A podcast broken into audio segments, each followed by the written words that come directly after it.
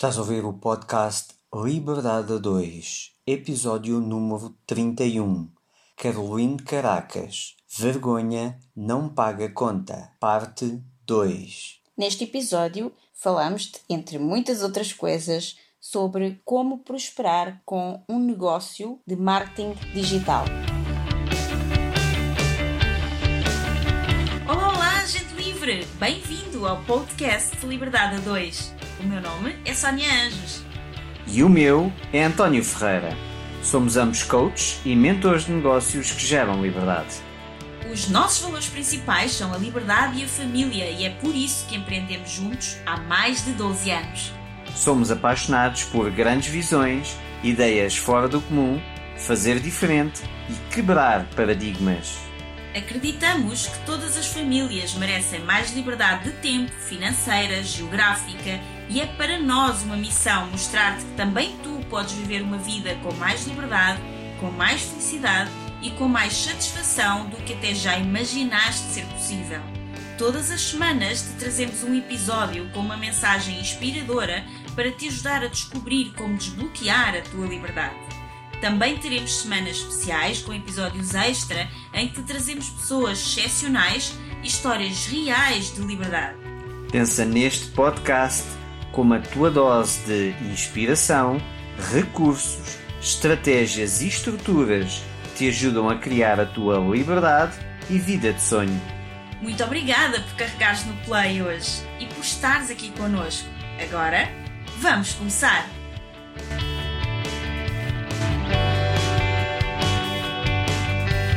No episódio de hoje continuamos a conversa com Caroline Caracas.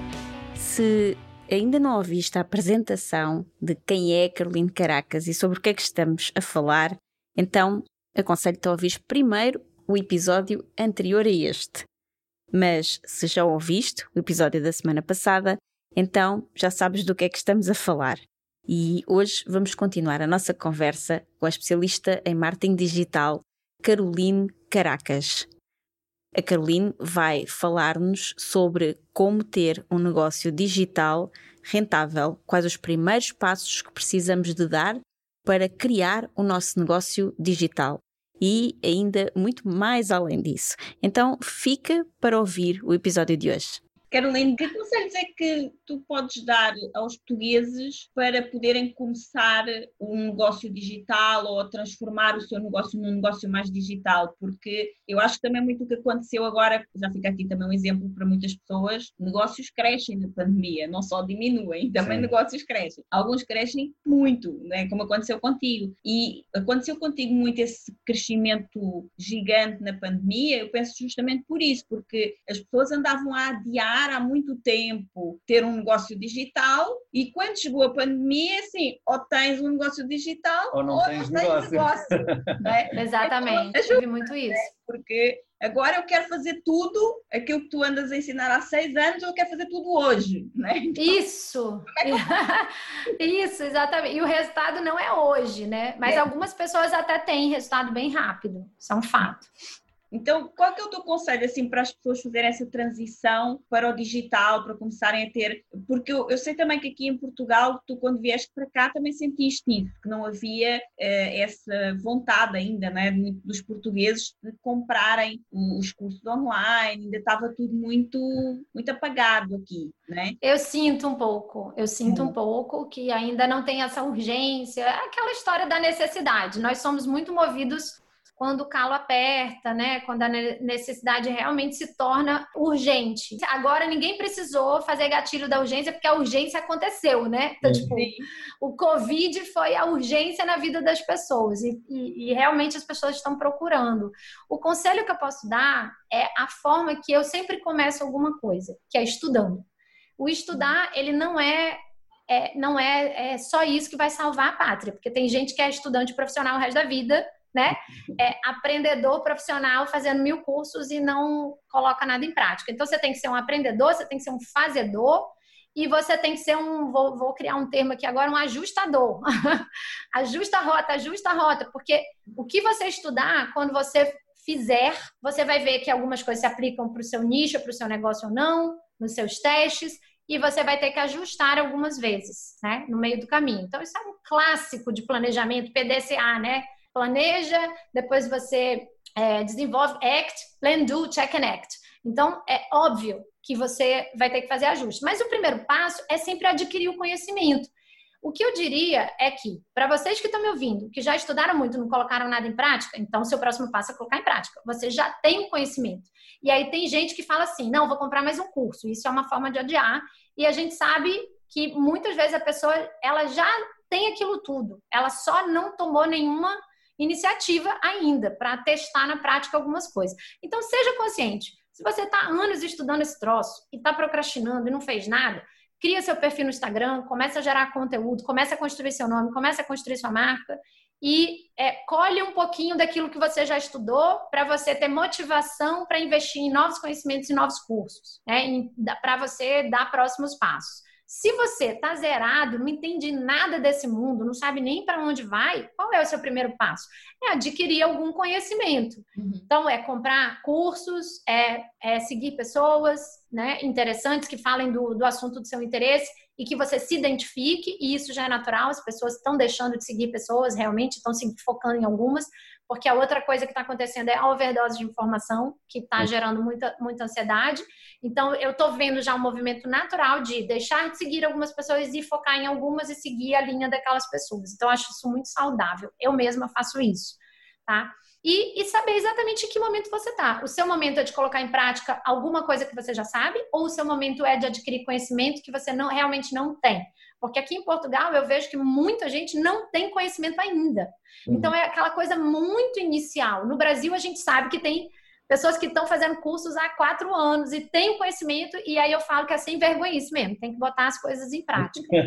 E, mas aqui em Portugal, não. Eu acho que para os portugueses é um mercado muito muito, muito principiante mesmo em termos de informação. Então, é vá adquirir informação. O, o mundo está aberto hoje, né? Tanto cursos em inglês, que os portugueses dominam muito a língua. Então, acho que isso é uma grande facilidade em relação aos brasileiros.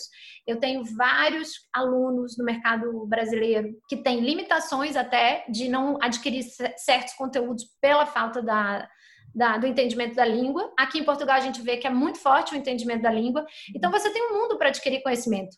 Não estou dizendo que você vai adquirir só dos gringos, que até em dólar é caro e tal, mas no Brasil é muito barato. Hoje, com a desvalorização que a gente tem, é, ou com a valorização, melhor dizendo, do euro, né, e o real lá desvalorizado em relação ao euro, você vai comprar um curso de, por exemplo, o meu curso fica uma bagatela, fica muito barato comprar aqui. E, de vários outros. Para os portugueses é baratíssimo porque eles estão a comprar o teu curso no Brasil.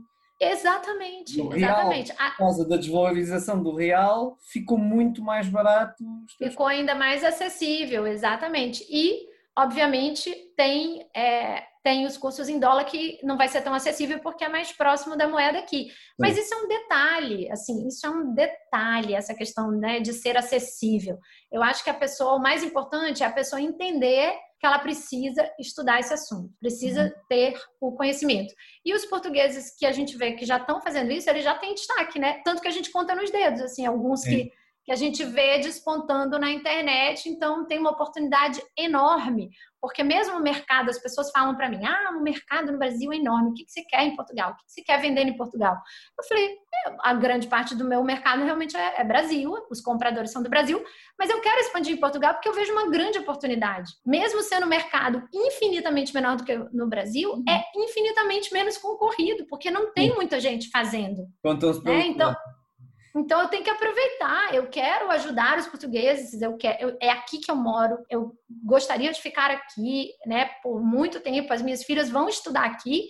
Então faz parte também do meu modelo de, de vida e de negócio expandir minha marca pessoal aqui, ficar conhecida aqui, ajudar outras pessoas aqui, né? Tanto é que eu já tenho agora clientes portugueses que me procuram individualmente. Então eu vejo que os portugueses ainda demandam muito essa coisa individual. Isso, isso para mim está claro, né? Tem alguns que compram os cursos, mas tem pessoas já muito bem colocadas aqui que querem uma assistência pessoal e tá tudo bem, né? Mas chega uma hora que a gente também não consegue expandir para muita gente. E eu vejo que tem um movimento sim. Eu vejo que com a pandemia também muitos portugueses se aproximaram. Uhum. Na tua opinião, o, o que achas que são os maiores erros que as pessoas cometem quando tentam passar para o digital e que eventualmente os possa fazer desistir? O principal é a falta de consistência mesmo. Hum. É começar e achar que é rápido e não ter essa, essa constância nas ações. Uhum. E é, frequência, constância, tudo isso que é consistência. E consistência também no sentido de fazer as coisas bem planejadas, né? De uma forma amarrada para que você não entre dando vários tiros isolados e cada hora você fala de uma coisa e você vê que não tem ali um pensamento por trás de qual é o seu público, qual é o seu nicho, qual é o seu posicionamento. Isso não foi bem definido. E aí é natural que as pessoas desmotivem quando elas não têm resultado. E a, fa a falta de consistência vem muito daí também, da falta de planejamento. Porque aí não tem resultado, acha, ah, isso não é para mim, né? E muitas vezes isso era para você. É um pouco no psicológico e um pouco no técnico, eu acho, que é a falta de consistência porque às vezes é uma, uma falta de consistência que não tem essa automotivação, não tem essa determinação e não tem essa mentalidade empreendedora de saber que tem que ter constâncias nas coisas para que elas deem fruto. E por outro lado, é porque está fazendo uma coisa errada, está fazendo uma coisa que não tem como extrair muita coisa dali porque não houve um planejamento consistente. Uhum. Uhum. Sim, entretanto, tu és uma mulher mão na massa, né?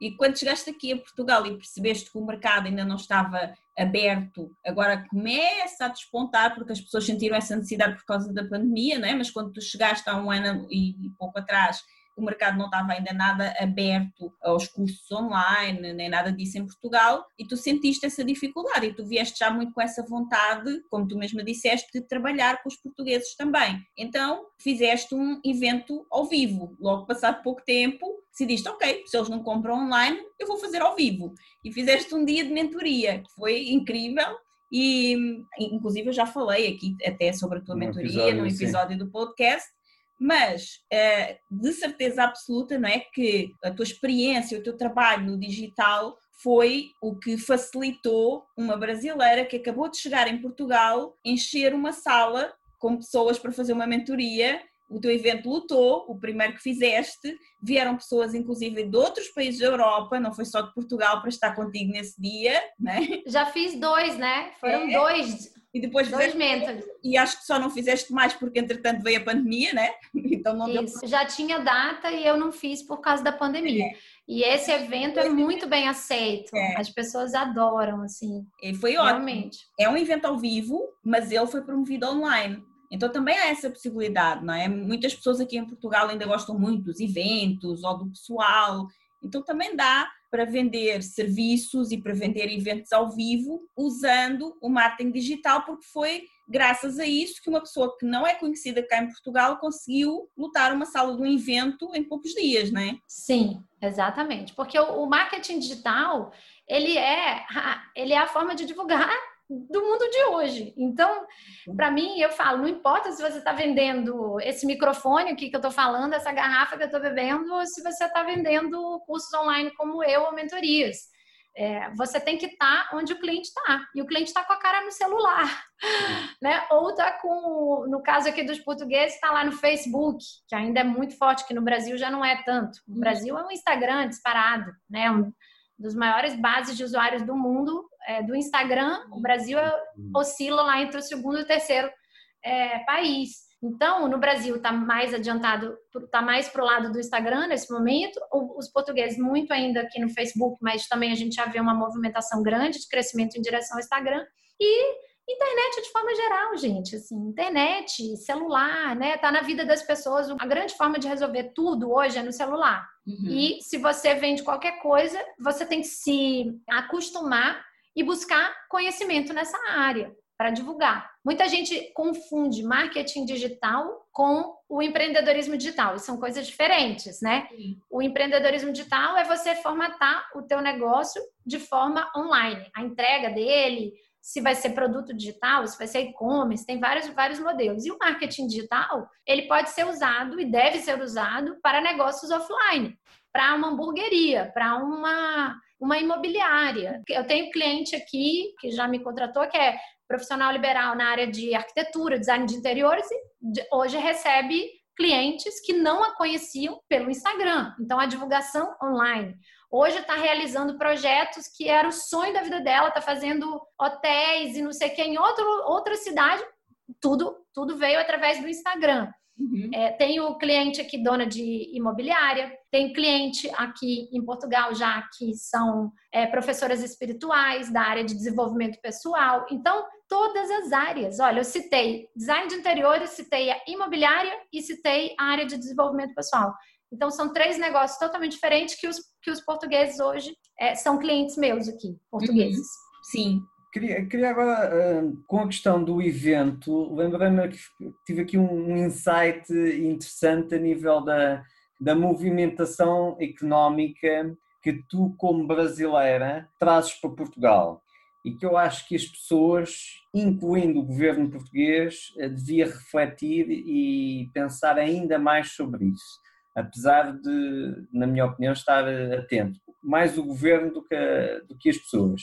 Porque repara, tu vieste do Brasil, vieste para Portugal, tu gastas dinheiro que é ganho no Brasil em Portugal, uhum. tens negócio em Portugal e uhum. na prática esses eventos que tu fizeste é, foi uma exportação, tu tiveste a exportar, porque quando eu que estou na Alemanha compro um produto em Portugal, tu estás a exportar um negócio português para a Alemanha, para a Inglaterra, e, e, portanto, tu estás a agregar valor à economia portuguesa, bastante valor à economia portuguesa, que, se esta pandemia acabar e se os teus eventos começarem a crescer, cada vez vais agregar mais. E nesse sentido, eu gostava de saber qual é a tua experiência como brasileira a viver em Portugal e a empreender em Portugal. Hum, qual é a tua experiência tanto a nível de receptividade das pessoas, receptividade a nível do governo, eh, facilidade, dificuldade, o que é que achas que poderia ser diferente, o que é que achas que poderia ser melhor? Gostava de tá. muito saber a tua. Olha, eu não tenho, eu não tenho uma coisa muito elaborada para te falar, porque a grande verdade é que é muito recente a minha chegada aqui. Então, o que eu faço é tocar a minha empresa do Brasil aqui e tudo legalmente, porque Portugal criou todos os mecanismos e incentivos para os brasileiros virem para cá com um tipo de visto em que não necessariamente eu, eu abrir uma empresa aqui, né? Eu vivo aqui com um tipo de visto que não é o visto de empreendedor. E eu acho que isso é um, é um, um passo de cada vez, né? Então, se eu já tenho um negócio rodando lá, e eu consigo tocar ele à distância, é ele que me sustenta, uma parte do que você falou é totalmente verdade. Eu trago dinheiro para cá, pago todos os meus impostos lá, pago as taxas de transferência e injeto dinheiro aqui. Injeto dinheiro em turismo, injeto dinheiro em restaurante, injeto dinheiro em alimentação e também injeto o dinheiro que eu ganho lá produzindo, por exemplo, um evento como esse aqui. Porque um evento pequeno, com pouca gente no início, não é, não é nem de perto o que me dá dinheiro. É muito mais uma exploração para conhecer o mercado e ver o que, que ia acontecer. E foi uma experiência, como a Sônia falou, eu tive gente que pegou avião e veio da Itália, da Alemanha, é, da Espanha e agora não vou lembrar mais, mas pelo menos tivemos lá numa sala de 23 pessoas, que era o máximo que eu, eu conseguia botar 20 pessoas, com mais uns convidados botamos lá um evento pequeno, né? Não é um evento muito de ganhar dinheiro, é um evento mesmo de explorar, de conhecer, de se aproximar do mercado, de ver, de ouvir, conversar cara a cara, inclusive com os portugueses, para entender as necessidades das pessoas que estão aqui e saber melhor o que, que elas querem, o que, que elas precisam. E, na verdade, é, é a oportunidade que você está falando do, do país exportar é por quê? Porque tem pessoas de língua portuguesa espalhadas na Europa inteira. Sim. E como aqui é fácil você se deslocar, não só de avião, mas de trem, dessas coisas. É, é, então, assim, quando você faz um evento que é em língua portuguesa, eu não necessariamente estou falando do. É muito mais difícil uma pessoa pegar o avião do Brasil e vir. Uhum. Mas todos os brasileiros ou portugueses que estiverem espalhados em vários países da Europa têm muita facilidade de se programar e vir e vi com baixo custo, tá? Sim. Então eu tive gente que pegou o trem lá e veio, veio para do Porto, né? Que mora no Porto. Sim. Assim como teve, tive pessoas que vieram da, da Alemanha, como eu falei. Então acho que essa oportunidade ela não é só para mim, né?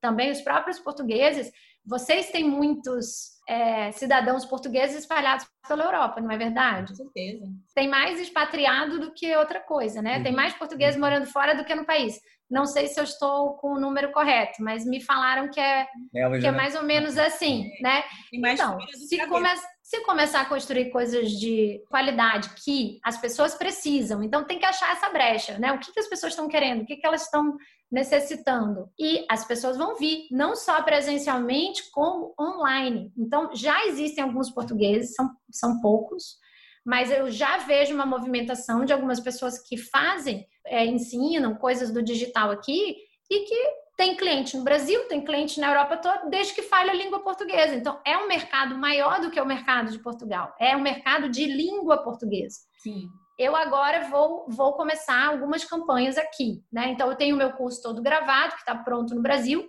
eu falo português, as pessoas me entendem, então não há por que eu não vender esse produto para a Europa toda agora, desde que nas minhas campanhas eu direcione esse produto para pessoas de língua que falam a língua portuguesa. Eu só não, não posso, por exemplo, vender para Madrid agora, para a Espanha, que é um mercado enorme de infoprodutos. Uhum. Seria um próximo passo de eu ter que me desenvolver no espanhol para gravar o produto em espanhol. Porém, eu estou começando algumas coisas aqui, sim, e agora, passado o primeiro ano, agora depois dessa super demanda aquecida da pandemia, agora a gente está vendo oportunidade, sim, de fazer campanhas não só no Brasil e fazer campanhas aqui, mas na Europa toda para pessoas que falam a língua portuguesa, e aí eu vou poder até te falar melhor e vou poder é, ter um pouco melhor a, o resultado, né, depois dos testes, de que se isso vai vender ou não. Porque na prática, 95% do, do meu resultado vem do Brasil, essa que é a verdade. Mas também está muito recente, Sim. né? Também é uma coisa que eu uh, comecei a reparar há pouco tempo, que pessoas do Brasil, inclusive, começam a fazer anúncios para nós. Então eu já vi várias Sim. vezes no Instagram, pessoa, olá, Sim. amigo de Portugal, então eu tenho aqui esse curso e tal. Sim. Então, como aqui não, não há nada praticamente, eles já. Porque é muito carente de oferta, né? E já Sim. estão a começar a fazer anúncios a falar especificamente para nós aqui em Portugal. Então, nós também podemos fazer o mesmo, não é? Também, exatamente. Daí, e tem gente que faz, tá? A gente sabe que tem alguns poucos portugueses, mas que inclusive focam muito seus anúncios, seus eventos, suas coisas no Brasil, porque Sim. sabe o tamanho o tamanho do mercado que é lá de língua portuguesa. Então, hello, né? Oportunidade aqui para todo mundo que está ouvindo a gente de entrar nesse mundo. Tem um mercado de língua portuguesa gigante lá no Brasil. Sim, sim, sim. sim. Nós falamos muito sobre desenhar um estilo de vida e criar uma vida de liberdade a dois e em família. E então queríamos falar contigo sobre como é que tu desenhas a tua vida com propósito e à tua medida. Eu acho que a maior resposta é o que eu fiz agora, né? De, hum. de, de fazer uma mudança de país, que eu acho que é um sonho de muita gente, pela experiência. Você mudar de país, mudar de cultura, independente, acho que de para onde for. Se eu for para qualquer lugar, vai ser uma experiência de vida para a família para os filhos. E, então, eu desenho minha vida para ter essa liberdade. Eu quero poder de trabalhar de qualquer lugar, quero poder continuar produtiva por muitos anos, quero continuar impactando muito com a minha mensagem. Então, eu coloco um propósito muito forte em ganhar dinheiro para que eu não precise parar de fazer o que eu faço com a intensidade que eu faço e que, que eu possa cada vez mais intensificar ou seja, ter mais pessoas trabalhando para mim, para eu ter meu operacional muito redondo, muito bem cuidado, meus alunos com o suporte que eles merecem, para que eu me envolva menos e eu que eu possa expandir cada vez mais a parte do conteúdo gratuito. Então, isso me motiva muito, é, expandir essa questão do conteúdo gratuito. Eu simplesmente adoro, eu simplesmente adoro abrir um Instagram e fazer um vídeo e poder ficar ali no meio de, às vezes eu estou num exercício físico, num parque, eu paro porque eu, é incontrolável para mim compartilhar algum insight, alguma coisa que está na minha cabeça. Então, o meu estilo de vida, eu desenho meu estilo de vida para que eu consiga continuar fazendo as coisas que me preenchem. E, e isso é uma coisa que me preenche. Só que eu sei que eu não vou ter muito tempo, muita disponibilidade se a minha família não estiver bem, e para isso eu também preciso deixar todo mundo bem aqui, né? É, ter um estilo de vida que comporte, ter equipe, então preciso pagar pessoas, e para pagar pessoas eu preciso gerar dinheiro. Então eu vejo que a minha ambição de gerar dinheiro, ela é muito em função de poder manter o, o, business e fazer crescer o business. Eu tenho muito a mentalidade de injetar dinheiro para eu fazer o business expandir e eu continuar tendo essa oportunidade, essa benção de compartilhar, porque é muito bom quando você começa a perceber que você está sendo importante na superação de alguém, na vida de alguém, gente, isso não tem preço. É incrível como você tem uma uma responsabilidade de, meu Deus, como é que eu faço para eu não ter que parar? Aí você pensa assim, eu tenho que cuidar da minha saúde, né? Porque se eu não cuidar da saúde, eu paro. Aí agora eu estou me colocando uma pressão de escrever um livro. E a gente sabe que livro a gente quase não ganha dinheiro. Mas por que, que eu estou colocando tanta pressão em escrever o livro? Por uma questão de necessidade interna, de eu sei que eu posso contribuir um pouco mais contando essa jornada, essa trajetória que eu estou contando aqui para vocês e motivar muito mais pessoas a alcançarem essa liberdade usando o digital. Então, eu sei que eu posso fazer isso também. E eu desenho a vida nos meus termos para que eu consiga alcançar essa sensação de liberdade, essa equilíbrio de vida, que é uma coisa que eu busco muito, ainda não alcancei, ainda estou desenhando muito isso, ainda luto muito contra algumas tendências minhas, tendências workaholics e tal, e crenças e, e, comportamentos arraigados que eu trago da minha carreira corporativa, tá? Mas eu sei que eu vou conseguir, eu sei que eu estou caminhando, tá? E, e, eu acho que dentro do, desse pacote não pode esquecer o desenvolvimento pessoal, senão a gente talvez não tivesse a mesma força, assim, tem que estar fortalecida para é. conseguir. Entretanto, quando vocês vieram para cá, o Luís, entretanto, já tinha tido lá o ano sabático dele, né? Mas eh, entretanto vocês vieram para cá e ele ficou a trabalhar contigo no teu negócio também. Sim, sim. É? Mas lá ele já estava. Já estava. Já tá, né? já, já estava. Não, mas é preciso dizer que ele teve o gostinho de lançar o próprio produto depois que a gente chegou aqui. Então isso é. foi importante também, porque ele ficava muito ali como suporte editando, criando, usando os talentos dele, né? Que eu também tenho muita sorte, essa é a verdade de ter uma pessoa tão qualificada que trabalhou anos com isso e deu um upgrade assim na, no meu material, né, nos meus vídeos, nas ideias e tudo. Então ele é uma parte muito fundamental do negócio, ainda que não apareça muito, e teve o gostinho de lançar o produto dele. Eu perturbei muito, mas eu vi que a audiência precisava de uma habilidade que eu não tenho como entregar, porque aí tem isso também. A nossa audiência, ela tem vários desafios e você consegue ajudar com uma coisa e aí aparece outro, né, nessa interação, e aparece outro, e aparece outro. E o seu papel como mentor dessas pessoas, ainda que não seja oficial, mas mentor virtual, é, é como é que eu faço essas pessoas subirem mais um degrau, mudarem de nível nessa, nessa jornada? E às vezes não é você, às vezes é um parceiro que você vai chamar, às vezes é um outro especialista que você vai trazer. Mas o fato é que a sua obrigação é ir ajudando essas pessoas a avançarem, porque elas confiaram em você, elas escolheram você, elas estão comigo, né? E eu perturbei muito o Luiz lá, porque eu falei: olha, essa parte de design é, é a sua competência, não é a minha. Mas as pessoas precisam. Como que a gente faz para facilitar a vida delas? E aí a gente criou lá os templates dos posts de Instagram, que é um produtinho digital diferente até, porque ele não, não são videoaulas, não é um curso gravado em videoaulas, é um produto digital que é uma matriz digital com vários templates e a pessoa compra e recebe um PDF, né? E por isso que é baratinho também. Mas agora ele está lançando a segunda etapa, que é a aula mesmo. Acabou de gravar uma super masterclass e no, ensinando a ferramenta para as pessoas fazerem seus próprios posts, como as pessoas fazerem posts com qualidade visual melhor, que passa mais profissionalismo e credibilidade, que é uma coisa que todo mundo precisa.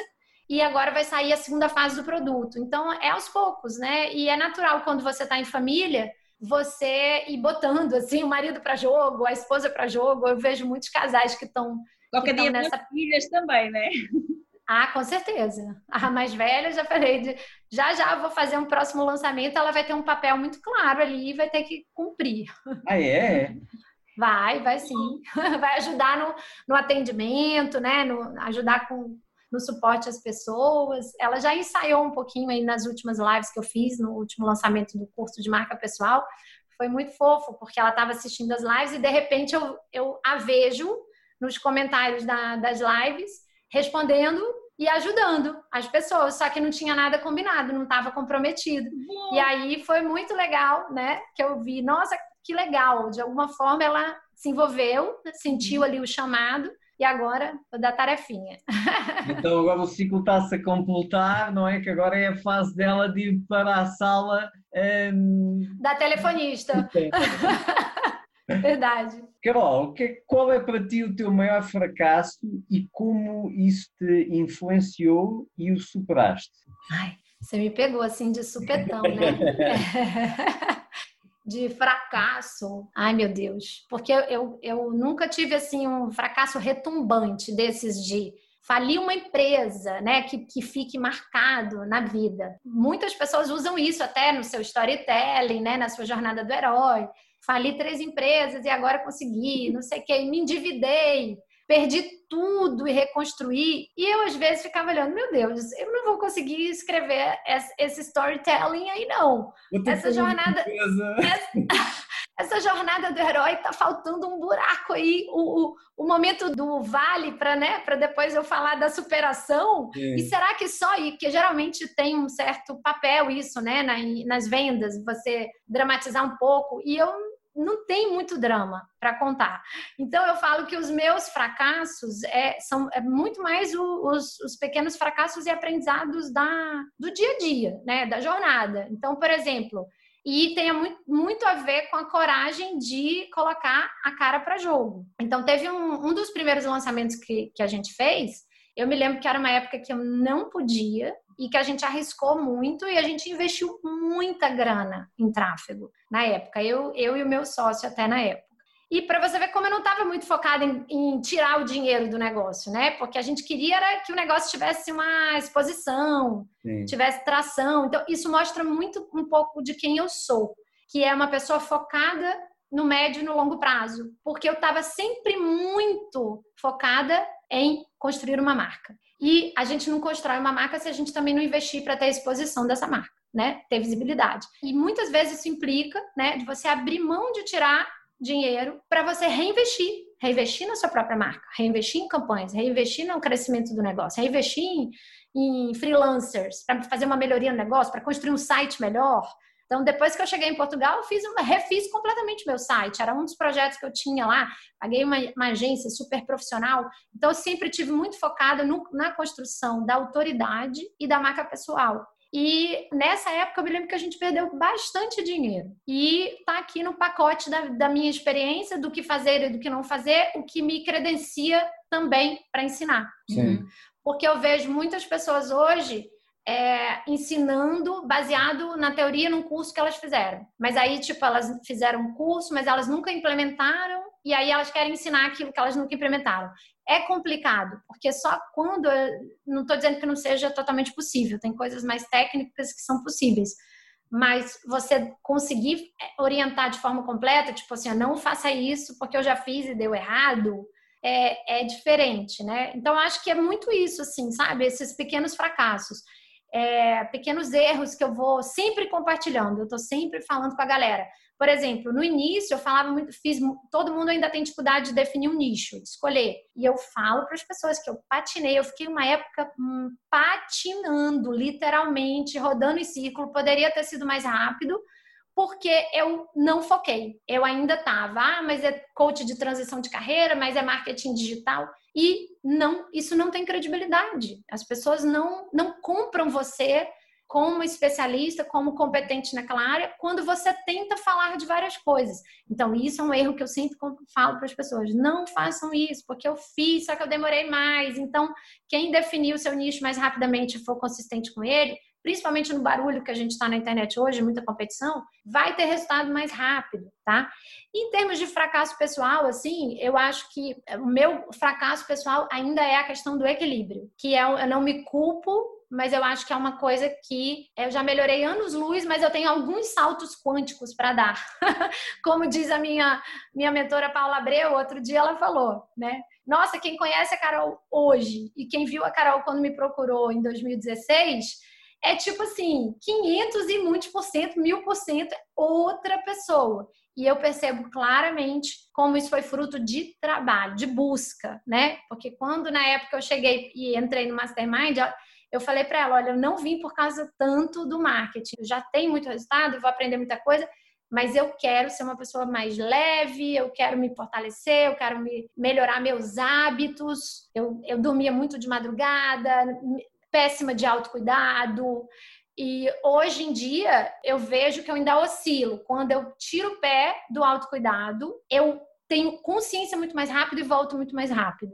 Então, acho que o ganho que eu tive até hoje foi assim: ainda que a minha, meu, meu lado original, minha essência lá de trás, me puxe para um lado, a consciência faz a gente reagir e corrigir muito mais rápido. Então, eu acho que se tem uma coisa que eu ainda preciso me desenvolver, melhorar, é muito essa questão do equilíbrio entre a vida pessoal e profissional. É o tal ajustador que tu falavas há pouco, tens que ficar Exatamente. a rota, né? É, é, mas eu consigo ver claramente uma evolução muito grande e as pessoas também conseguem, né? E eu acho que até o, o, o negócio, o projeto, ele prospera mais quando você consegue isso. Porque as pessoas te veem diferente, ah, você tá mais descontraída, você tá mais leve, você tá diferente. Eu acho que é, é deixar um pouco dessa, dessa luz brilhar, que todo mundo tem. Uhum. E que a gente não consegue deixar brilhar quando a gente tá extremamente no, no, na dor, no sacrifício, na crença de que só, só consegue prosperar se trabalhar duro demais. Eu, eu carrego essa crença ainda muito da minha família, do meu pai, e falo abertamente sobre isso porque é verdade. Meu pai, com 15 anos, se não fosse trabalhar, ele já ficava preocupado, achando que ou não ia ganhar dinheiro ou que ia ficar vagabundo. Então tinha essa coisa de tem que trabalhar muito duro desde muito cedo. E é uhum. natural que a gente carregue isso. Aí depois você vai para o mercado corporativo, é outra coisa, né? As pessoas julgam o seu resultado pela hora que você sai do trabalho. Durante muitos anos era assim, você tinha vergonha de sair no horário. E isso é uma cultura que aqui na Europa é diferente, mas no Brasil, o que trabalhava duro era o que saía fazia muita hora extra, você ficava até muito tarde, era natural você sair 8 horas da noite. Não tinha muito essa visão de a pessoa ser hiperprodutiva dentro de um horário normal. Não. Negócio, para você ser bem visto e bem avaliado, você tinha que sair tarde. Mas aqui também. Né? Aqui também é. Mas eu acho que é diferente. Mas eu acho que é diferente. Culturalmente é, é diferente. É um pouco diferente do Brasil. Sim. Mas é, é. Está um pouco. Está, está no intermédio entre o Brasil e, e os países mais nórdicos. É isso sim. É. Isso, isso, um, exatamente. Num país nórdico eh, tens uma coisa para fazer, mas chega às 5 da tarde ou às 6 da tarde, vais-te embora e ponto final. E amanhã, amanhã voltas. amanhã voltas e voltas em full power. E chega às 6 da tarde, vais-te embora, ainda não acabou, amanhã à primeira hora eu estou a fazer isso. Cá em Portugal é assim um intermédio, mas comparado com o Brasil, no Brasil a sensação é que eu tenho é muito mais. É, muito mais, muito mais. 12 horas a trabalhar e aquilo que nós, a expressão que nós usamos que é o anhar durante 12 horas, mas são 12 horas a pessoa é bem vista. Se é uma pessoa extremamente produtiva, mas trabalha só 7 horas, é mal vista é. no, no emprego.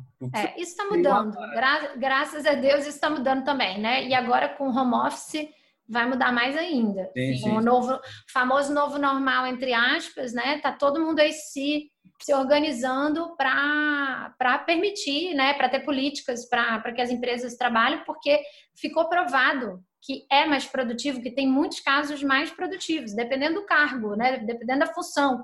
Mas Olha, só de você não ter que fazer mil reuniões presenciais, só de você não ter que pegar o carro e se deslocar para estar tá em várias reuniões, só de você não ter que pegar um avião para participar de uma reunião que poderia tranquilamente ter sido por Zoom há um tempo atrás.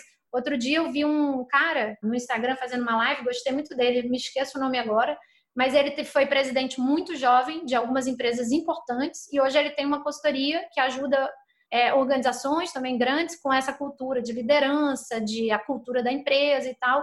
E ele estava falando que ele, como presidente, quantas vezes ele teve que pegar um avião, uma ponte aérea Rio-São Paulo para fazer uma reunião e hoje ele consegue da casa dele fazer quatro reuniões em vez de uma, porque Sim. antes ele tinha que pegar o avião. Sim. Então eu acho que isso vai mudar bastante, isso vai mudar bastante. É, é, felizmente, né? Porque não, não é saudável. Mas na minha época era muito assim, sabe?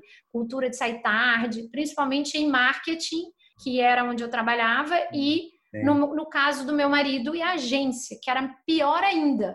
Sim. Então, na cultura de agência, era assim: ah, começava às 10, 11, podia até chegar tarde para poder para sair tarde. Então tinha essa inversão muito grande de valores, sabe? E aí o que que acontece? isso desequilibra a tua vida toda, né? E fica de certa forma entranhado, assim. Às vezes você para e fala assim: "Nossa, parar de trabalhar às seis, que coisa estranha, porque eu ainda tenho tanta coisa para fazer". Porque assim, o empreendedorismo não tem o chefe, mas tem uma lista eterna de coisas para fazer, né? Então, tem pendência, tem melhoria, tem tarefa. E aí é muito estranho, sendo você a, a dona, olhar para o horário aqui em Portugal, então, que é dia claro, né? Às nove horas o dia tá claro. Então, tô indo para casa, às vezes, eu saio daqui às nove e eu falo que o dia tá claro. Então, muitas vezes eu perco a hora com essa questão do, da noite e do dia, né? E eu e às vezes é muito estranho ainda olhar para o relógio, seis horas, tá na hora de parar é muito estranho. Eu vejo que tem muito de, de comportamento, de condicionamento. Por quê? Porque eu vejo os colegas aqui que trabalham em outras salas no coworking e eu vejo que é às seis horas. E como trabalham em coworking, eles são donos, provavelmente, né? Cada um do seu próprio negócio, ou trabalham remotamente para alguma empresa, enfim, mas eu vejo que tem a cultura de parar. Então, assim, é isso que eu estou falando para vocês de forma muito honesta. Eu ainda acho que é diferente. Uhum. Sim. Essa também foi uma mudança que tu fizeste há relativamente pouco tempo, não é? Aqui em Portugal, tu trabalhavas em casa, junto com o teu marido, mas agora tens um escritório num coworking, bem pertinho Sim. de casa também, dá para ir a pé, mas, mas fora. Sim. O que é que motivou essa tua mudança para fora de, de casa? Produtividade, com, certe com certeza, e atrapalhar a família. Uhum. Então, assim, é mais uma coisa alinhada com as minhas metas. Se eu tenho dentro da minha meta de vida essa questão de melhorar é, o bem-estar da família, a qualidade de vida, né? E até para elas não pegarem tanto ranço do meu trabalho, porque eu percebi, não sei se tem essa palavra aqui, ranço, tem em Portugal? Vocês falam? Não, tanto Pegar ranço? Para é, mim já tem, mas eu acho que não. De, é. Essa palavra existe, não sei se tem a mesma, não, não acredito Como é que... que conotação. Ah, não? não? Então, então me corrijam aí que talvez eu tenha... O que é que tu queres dizer com ranço? Pegar um bode, assim, pegar um... implicar com o trabalho, é, pegar um, um certo trauma, um certo é, é, repelir, né? Repelir sim, sim. o nosso trabalho. Então, eu percebi uma melhora muito grande nisso. Porque no momento que eu estou home office, eu estou, de certa forma, atrapalhando a casa inteira. Sim. Então, a gente está o tempo todo no tipo de trabalho que eu faço, que é conteúdo, que é atendimento, aula, mentoria e tal. Às vezes eu tinha que pedir, ó, a partir de agora vai todo mundo da porta para lá ou se passar não faz barulho, não sei o quê, você acaba limitando muito a sua família. E quanto mais adolescentes. Uhum. E eu percebi isso e percebi que isso estava afetando o bem-estar da minha família e percebi que isso estava afetando a minha produtividade também. E também eu consigo separar um pouco mais. Se eu tenho essa meta de equilibrar, porque eu já tenho uma tendência de ser muito workaholic, eu tenho essa meta de equilibrar, pelo menos quando eu saio daqui, eu já vou ali, compro a sopa, a gente já senta, já janta. Quando eu chego em casa, eu não abro mais o computador agora, mesmo que eu saia tarde daqui. E para mim, isso é um super avanço, assim, fazer essa separação. Muitas vezes eu me vi ao longo desse ano aqui, meia-noite trabalhando, normalmente, em casa. Sim. Ok. Quero te perguntar um, um, uma coisa que é, até à pandemia era um problema que estava a crescer muito em Portugal nas empresas que com a pandemia muitas empresas uh, acham que deixou de ser problema porque vem aí uma grande crise.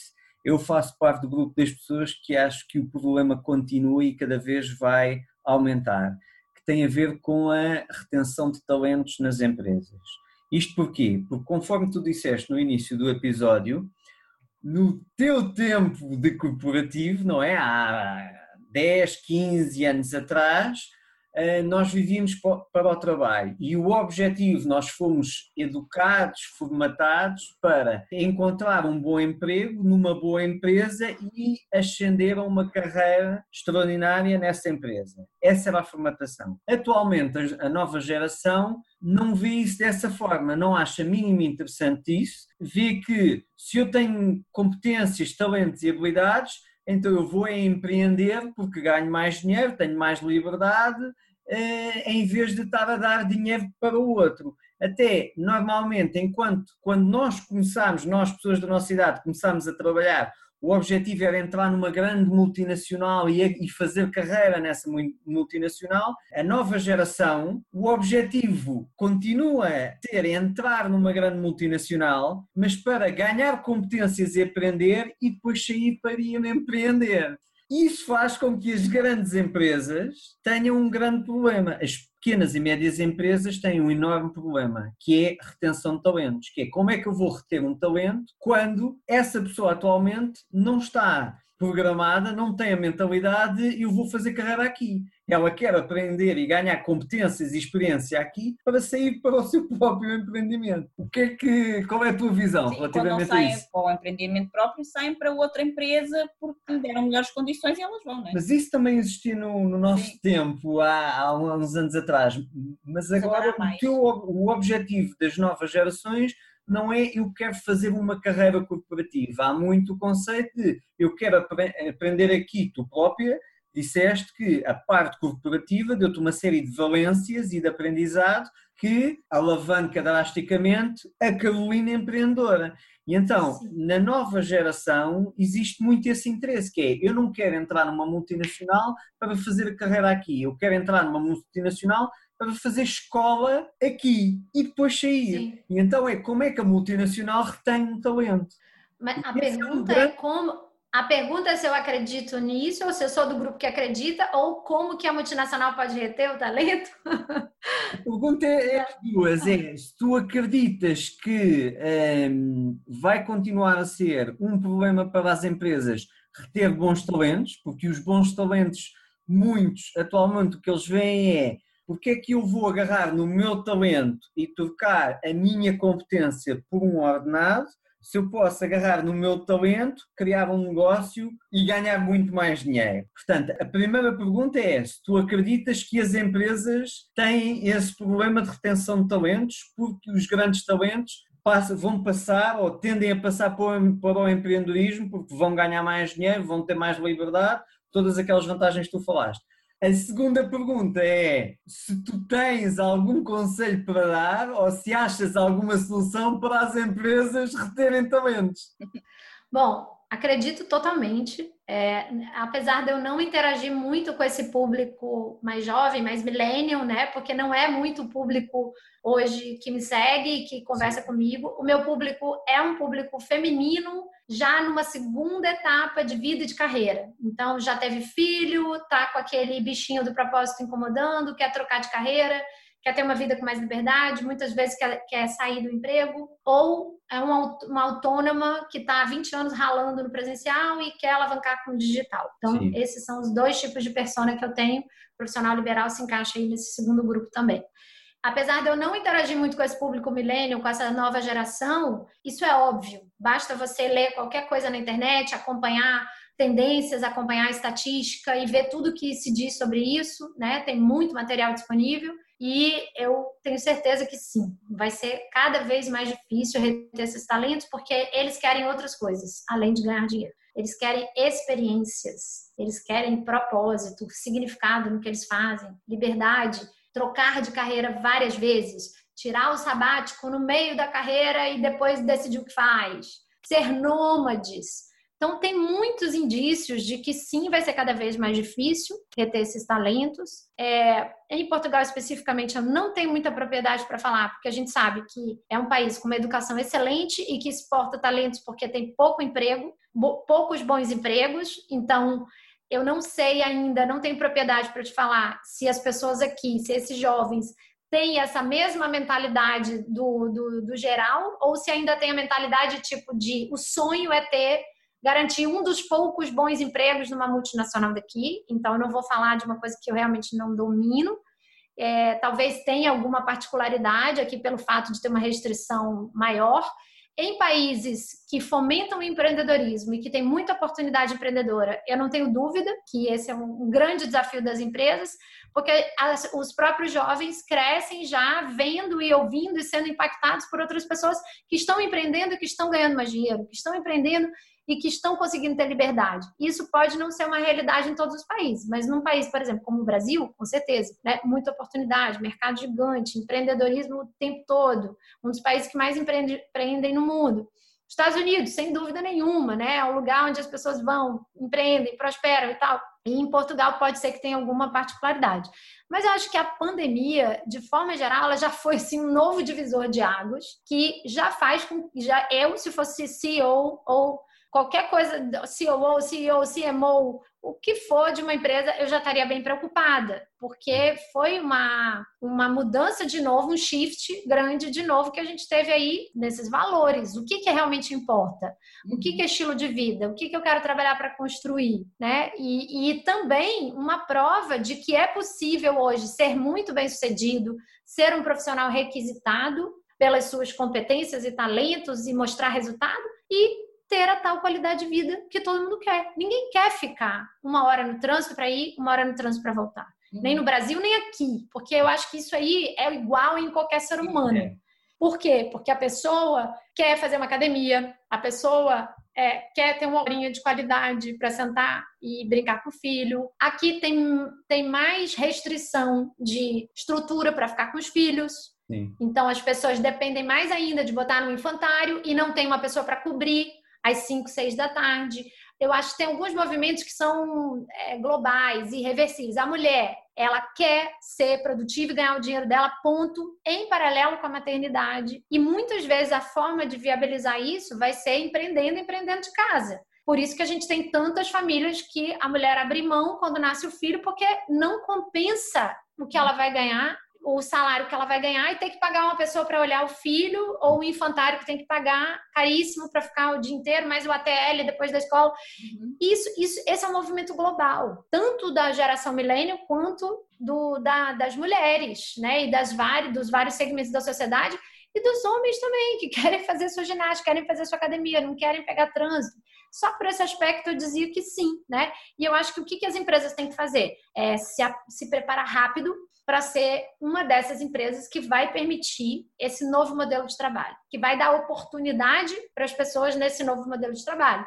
E para isso é home office, é, processos bem estabelecidos, métricas bem estabelecidas, como aquela pessoa que está em home office vai ser mensurada? Que indicadores ela tem? Que processos? Que ferramentas a gente vai usar?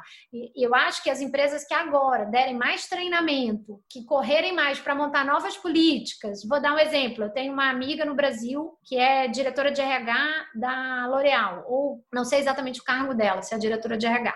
Mas ela estava me dizendo que ela está trabalhando de casa, ela mora no Leblon, Sim. que ela já, já agora na volta, né, ao novo normal, já tem alguns dias que ela vai poder trabalhar de casa e que ela já está durante a pandemia tomando várias iniciativas no sentido de criar políticas claras e desenhadas para quando na volta, assim que eles decidirem abrir, ela sabe já que vários funcionários vão vir pedir isso e procurar isso, ainda que reduzam o salário. Sim. Vão querer novas propostas e novos modelos. E eles querem estar preparados para ter políticas para dizer isso sim, isso não. Para o seu caso, tem essa aqui que se adequa, para o seu caso, não, para não perderem as principais pessoas. Sim.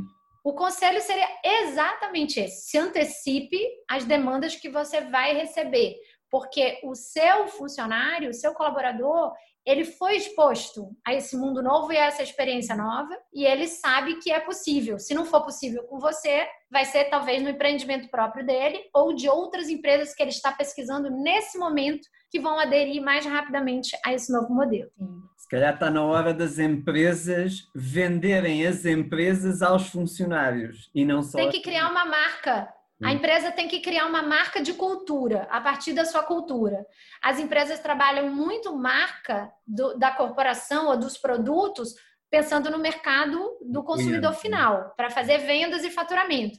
E eu vejo claramente uma nova oportunidade, um novo movimento de e cadê aqui o é quase que a empresa se tornando uma pessoa, né? Os, o movimento do personal branding é muito isso, né? De nós querendo ser as pessoas querendo ser marcas, porque isso valoriza e a pessoa pode cobrar mais, é mais requisitada e tal. Beleza. Mas o outro movimento também está acontecendo, que são as marcas das empresas querendo personificar, humanizar um pouco mais. Uhum. Porque é, é, muito mais fácil de você conectar, atrair e reter. Então eu vejo uma grande oportunidade de ter um trabalho paralelo com as marcas dos produtos, pensando no mercado de massa e tal, o trabalho da marca da corporação enquanto cultura, enquanto empregadora. Sim, eu também vejo isso muito importante, de, de criar uma cultura e como tu estavas a dizer também, António, de quase que a empresa ter que se vender no, no sentido de se mostrar ao funcionário como apetecível. Já não há aquela coisa de eu decido quem é que trabalha aqui. Não, agora é tu queres que esta pessoa trabalhe aqui, então vais ter que demonstrar que, que esta é empresa é possível para trabalhar, né? porque senão a pessoa já não vai querer trabalhar aqui. Eu acho, acho que está a mudar para aí também. Sobretudo a pessoa que tem talento. Sim, sim, sim. É, é, é, tal questão que com a crise é natural que vão, vão, vai haver muito desemprego e então muitas pessoas vão estar desesperadas por arranjar um emprego. A questão é que quem tem talento hum, não estará nesse nível. E as grandes empresas, o que elas, elas não querem pessoas, o que elas querem são pessoas talentosas. Porque quando tu estás numa competição muito feroz, são os talentos que fazem a diferença. Uhum. Porque quando Exatamente. estás numa competição é, é, é, é, o plus que tu entregas ao mercado que faz com que o mercado te compre. E para tu teres esse plus, tu precisas ter os players que, que são esse plus. Porque Exatamente. senão entregas igual. Exatamente. Quando entregas igual, Carolina, tu falaste muito também aí sobre as pessoas começarem por, por exemplo, quem ainda não começou, começar por uh, se capacitar, por estudar, né? e também falaste da questão do equilíbrio, do desenvolvimento pessoal. E existe algum livro que para ti tenha sido assim, algum ou alguns livros que tenham sido chave e que tu possas recomendar para quem uh, quer fazer esta transição de começar a trabalhar mais online que os possa ajudar? Sim, sim, eu li vários assim que foram bem importantes. Eu acho que um dos clássicos é O Mensageiro Milionário do Brandon Bouchard. Uhum. É, também tem um livrinho basiquinho, mas que é muito bom para crenças, né? Especialmente de, sobre dinheiro, que é o Segredos da Mente Milionária. E eu falo dele porque é, quando a gente sai do, de empregado a empreendedor, às vezes a gente leva, né? A gente sai do emprego, o emprego não sai da gente, então a gente leva várias várias crenças é, sabotadoras que atrapalham muito em relação à mentalidade financeira do dinheiro e o outro que é uma paixão, acho que é um dos poucos livros que eu carreguei na minha mala aqui para Portugal é o livro da Ariana Huffington, que é sobre equilíbrio, né, que é sobre o que aconteceu com a vida dela de executiva e que um dia ela tipo caiu mesmo, teve um burnout, caiu e poça de sangue no chão porque partiu a testa, porque não, não conseguiu nem perceber que não conseguia parar. E hoje ela é embaixadora da, dessa questão do sono, da importância do sono para a nossa vida, para a produtividade. Saiba o que precisa para se sentir realizado. Eu adoro esse livro. Super, super recomendo. E Escolha Sua Vida, da Paula Abreu, que também é um dos meus livros de cabeceira. Uhum. Acho que mexe muito, principalmente para as pessoas que querem fazer uma transição. Não é para todo mundo, mas é, tem muito, conecta muito, né? As dores dela quando saiu de estar tá lá como advogada bem sucedida. Então tem muito a ver com muitas pessoas que têm uma história parecida assim com a nossa. Sim, e muitas pessoas agora, então, depois da pandemia, já estavam a pensar nisso agora ficaram é. com essa vontade ainda mais acesa, não é? De fazer essa mudança, de seja de sair de um emprego para criar algo novo seu, seja para até mudar alguma coisa no seu próprio negócio, porque nós falamos muito aqui no podcast dos empreendedores que vivem, na, nós chamamos a gaiola dourada, que é, estão presos no seu próprio empreendimento e não conseguem também Sim. ter esse equilíbrio que tu falas. Então, o nosso podcast traz muito essa questão do desenvolvimento pessoal, do autoconhecimento, justamente para que as pessoas possam encontrar esse equilíbrio que lhes dê mais liberdade. E nós aqui falamos muito de liberdade e hoje falamos muito sobre isso neste episódio. Pode cair naquela tendência ou naquele erro de as pessoas pensarem que a gente não faz nada e não é nada disso. A gente trabalha muito também, só que nós temos liberdade de escolher a que horas começamos, a que horas terminamos e de procurar muito essa questão do equilíbrio que é muito essencial, não é? Para, não, não temos necessariamente que parar às seis, como tu estavas a dizer, se não quisermos, mas também não precisamos de parar todos os dias à meia-noite ou virar a noite trabalhando, não é? Então é muita essa questão de encontrar o equilíbrio. Já vou, esse, esse, eu ainda não li, já vou querer ler esse livro também. Ah, eu adoro. E cabe lembrar que o Escolha Sua Vida da Paula Abreu foi publicado aqui em Portugal também. Então, Sim, nós tivemos na apresentação, eu tive no lançamento. Isso, contigo. exatamente. Então, assim, quem quiser ler o português de Portugal mesmo, raiz, tem opção também, né? Coisa da tua vida. Escolha a tua vida. Tem muitos livros aí importantes, eu estou constantemente lendo e, e quando vi para cá tive que desapegar de muitos livros, dei para muitos amigos queridos. O outro que eu não paro de falar é tipo a minha bíblia do, da busca do equilíbrio, porque quando eu falo de equilíbrio eu não quero tipo assumir aquele lugar aqui de que olha essa é a minha especialidade, porque não é, né? Eu sou uma buscadora nisso, muito uma buscadora muito consciente, né? Muito forte. E os quatro compromissos do Dom Miguel Ruiz é o nome do livro. Então, esse realmente é livro de cabeceira para a gente se lembrar o tempo todo de várias coisas. Não é fácil, mas a gente tem que lembrar, porque é o desafio é grande. Sim. Como é que tu imaginas a tua vida daqui a cinco anos? Fazes planos a longo prazo? Mais ou menos. Eu não, não sou muito de visualizar coisas no longo prazo, não. Mas eu consigo visualizar é, coisas assim, em relação às filhas Sim. Eu consigo pensar nesse momento agora muito em apoiá-las em relação à escolha de faculdade, educação. Consigo imaginar elas assim, ah, saindo de casa e cada uma indo estudar para um canto e a gente podendo estar tá perto, assim, sabe? Sim. Relativamente perto. Então, ter o nosso apartamento, mas é, ter essa liberdade. Consigo imaginar também livro, é, que é uma coisa que eu quero fazer. Não estou procrastinando, mas está difícil encaixar na, na, rotina. Preciso dar um jeito, então eu quero publicar. É, tenho dúvidas ainda sobre o modelo de negócio em si, assim, porque eu já experimentei os dois lados. De cliente muito premium no início da minha carreira, com menos escala. Eu sempre fui uma pessoa que fui bem remunerada pelos meus trabalhos individuais, desde o início. Sim. Até pela minha procedência, tudo. Então, eu tinha cliente premium e pouca escala. Hoje eu tenho muita escala. E eu tenho algumas dúvidas, então acho que eu estou me permitindo ainda sentir e ver se eu quero desacelerar nesse processo de escala e é, ter mais menos clientes e cobrando mais e com mais proximidade, com mais dedicação, ou se eu quero continuar e acelerar nesse trabalho de escala que já aconteceu, que é incrível, que gera reconhecimento do mercado, né? Quando você tem uhum. escala, porque você tem volume e as pessoas veem e tal. As duas coisas são boas, mas eu acho que eu ainda estou me permitindo muito a mudar e eu acho que isso é um recado bom para todo mundo, assim, tenha flexibilidade. Tenha flexibilidade no caminho, experimente e se você quiser mudar, dá para mudar algumas coisas. Uhum. E eu digo isso porque assim, eu acho que é, se algum momento eu quiser mudar, eu não posso me sentir engessada a mudar, porque se eu não tiver a minha melhor versão, eu não vou estar ajudando as pessoas que estão comprando o meu trabalho. Portanto, eu digo sempre isso para as pessoas, assim, o importante é ser transparente ao longo do caminho. E eu acho que se eu, se eu for transparente e for compartilhando com as pessoas o que está acontecendo comigo, com a minha transformação pessoal, o que está acontecendo com a minha própria jornada, com as minhas vontades, com os meus desejos, com as minhas ambições. Se eu chegar e falar assim, olha, pessoal, eu mudei um pouco, esse último ano mudou a minha cabeça. Esse último ano mexeu com algumas coisas que eu falava lá atrás que eu queria, que eu já não quero mais.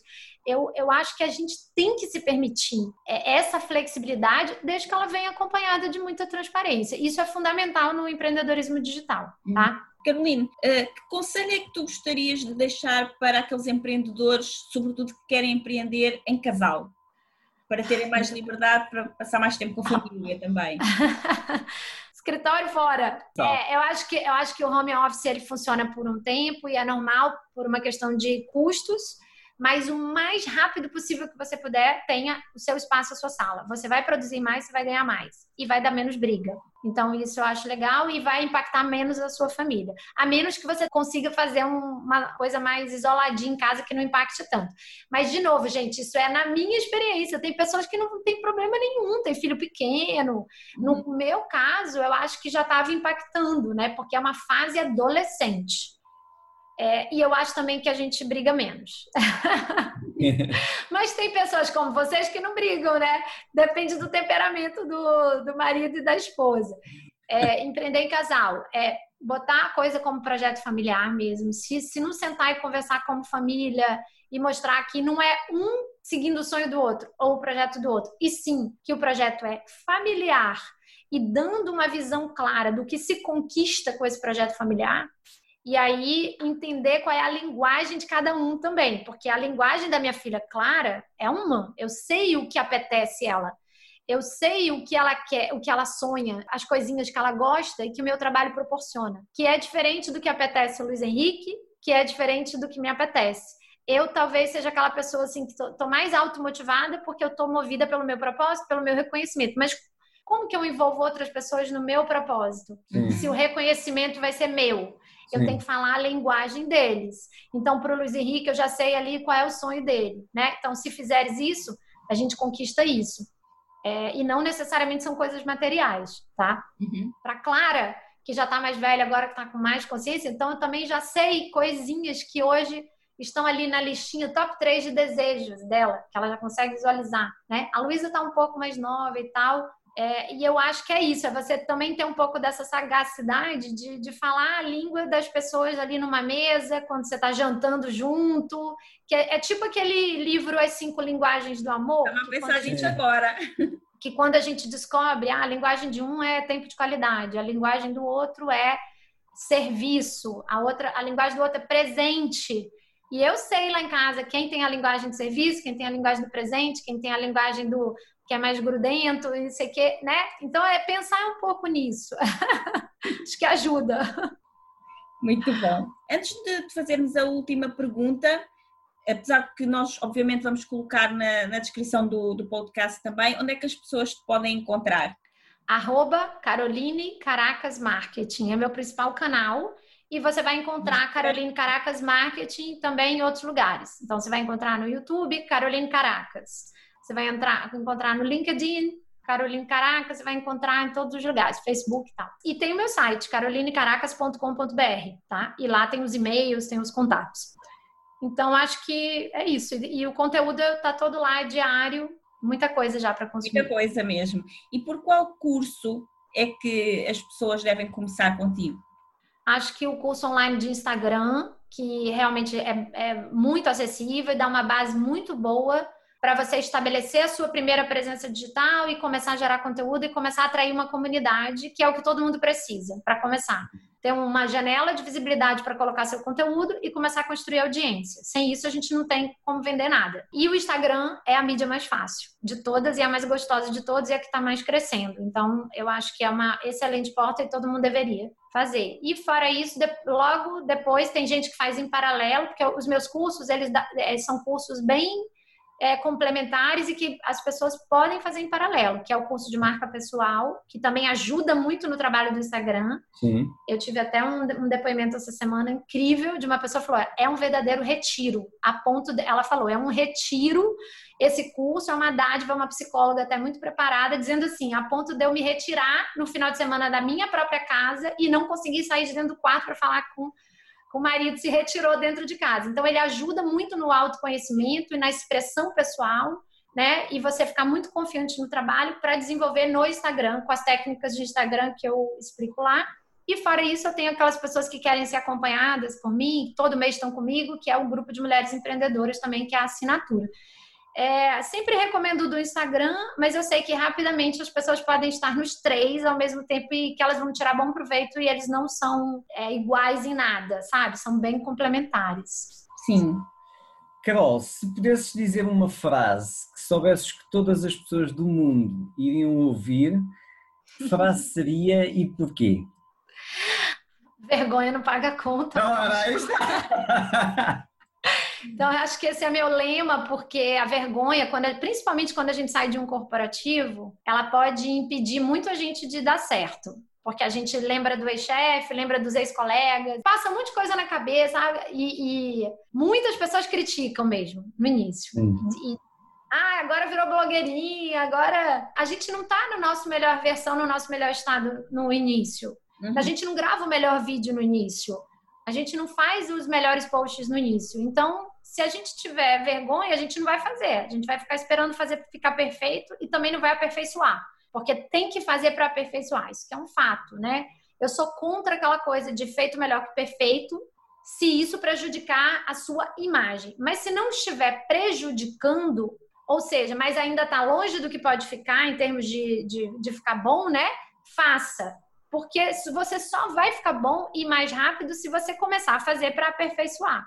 Então, acho que essa é a, é a, frase que as pessoas mais se conectam quando eu falo e que ela dá mais resultado, dá muito resultado para muitas empreendedoras. Só isso eu já vi pessoas ganharem dinheiro porque me ouviram e resolveram fazer alguma coisa. Tipo, naquele dia, falaram, cara, minha loja não estava vendendo e aquela, aquele vídeo, aquela frase, aquele contato com você fez naquele dia eu fazer tantos stories e eu comecei a vender e aí desabrochou e aí uhum. parece que ativou alguma coisa em mim.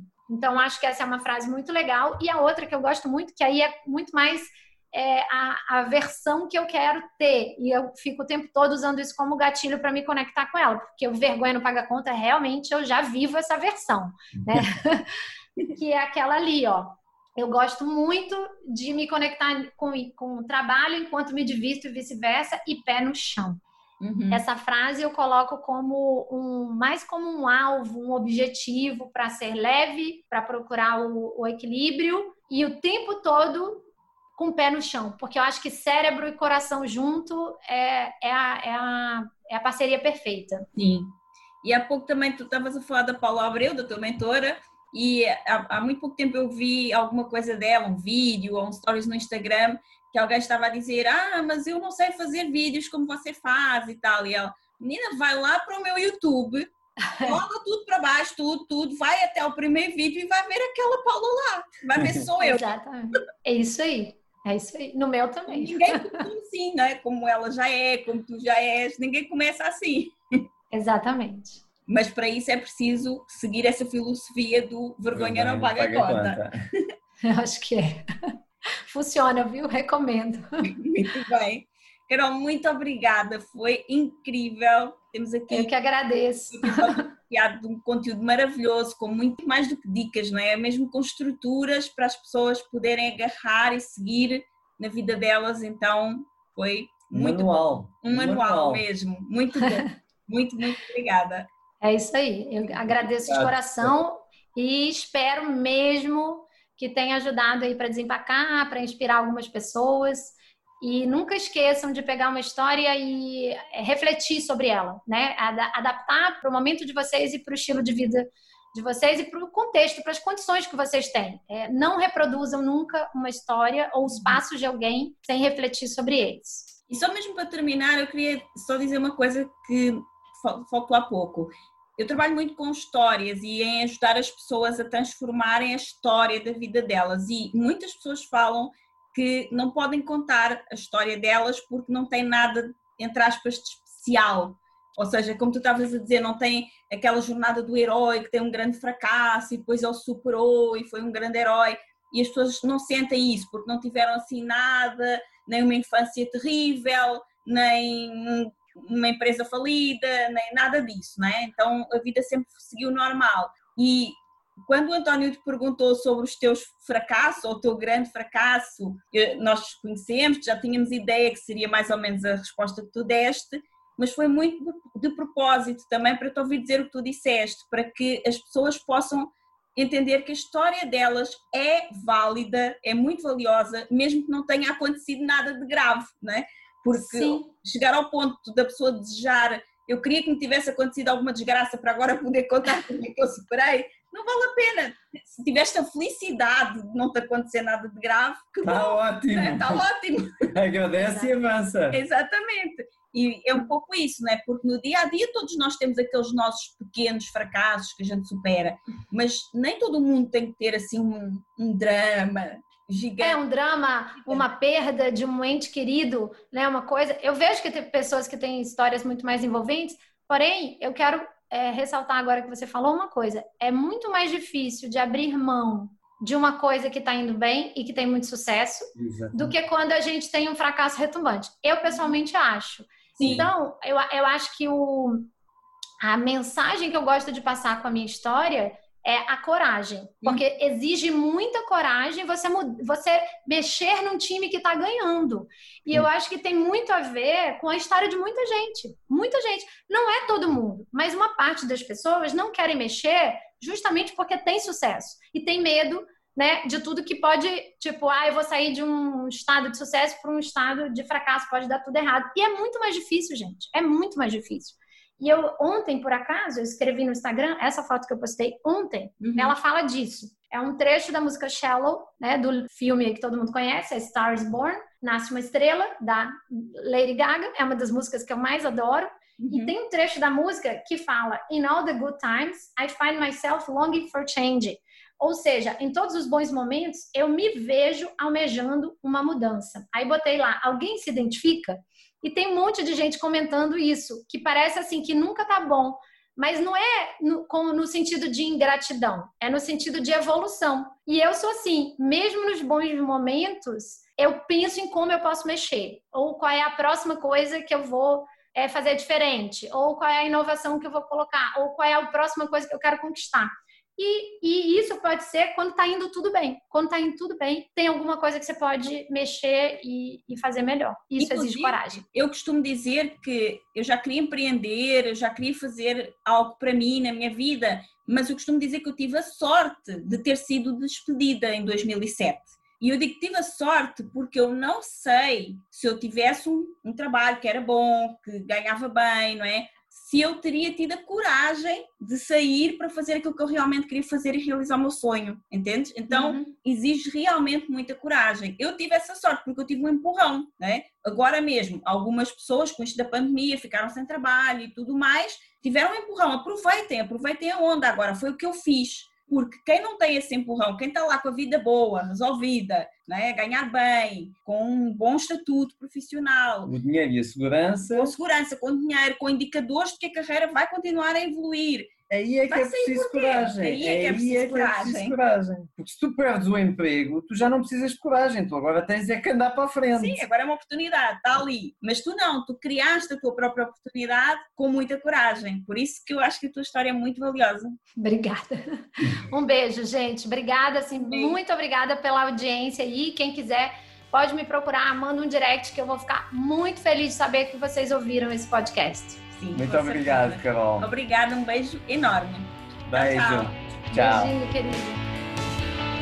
Muito obrigada por ouvir o episódio de hoje. Se gostaste do que ouviste, certifica-te que nos dizes isso, deixando-nos a tua avaliação de 5 estrelas e o teu comentário, porque a tua opinião é mesmo muito importante para nós. Estamos no iTunes, no Castbox e nas principais plataformas de podcast. Depois, subscreve o podcast para receberes automaticamente os próximos episódios e, se fizer sentido para ti, partilha-o com quem mais gostas. Também podes ouvir os episódios no nosso site em liberdade2.com. Se ainda não nos segues nas redes sociais, procura por Liberdade 2. Comenta no post sobre o podcast e conta-nos sobre os teus desafios, sucessos e o que queres que falemos em futuros episódios. Vamos adorar criar um episódio especial para ti. E o melhor acontece depois do episódio, nas conversas dentro da nossa comunidade. Procura por Grupo Liberdade 2 no Facebook e solicita a tua adesão à nossa comunidade de gente livre. Nós adoramos passar este tempo contigo e mal podemos esperar por te encontrar aqui no próximo episódio. Até lá, desenha o teu estilo de vida, compromete-te com os teus sonhos e agarra a tua liberdade. Até lá! Edição Guilherme Gadini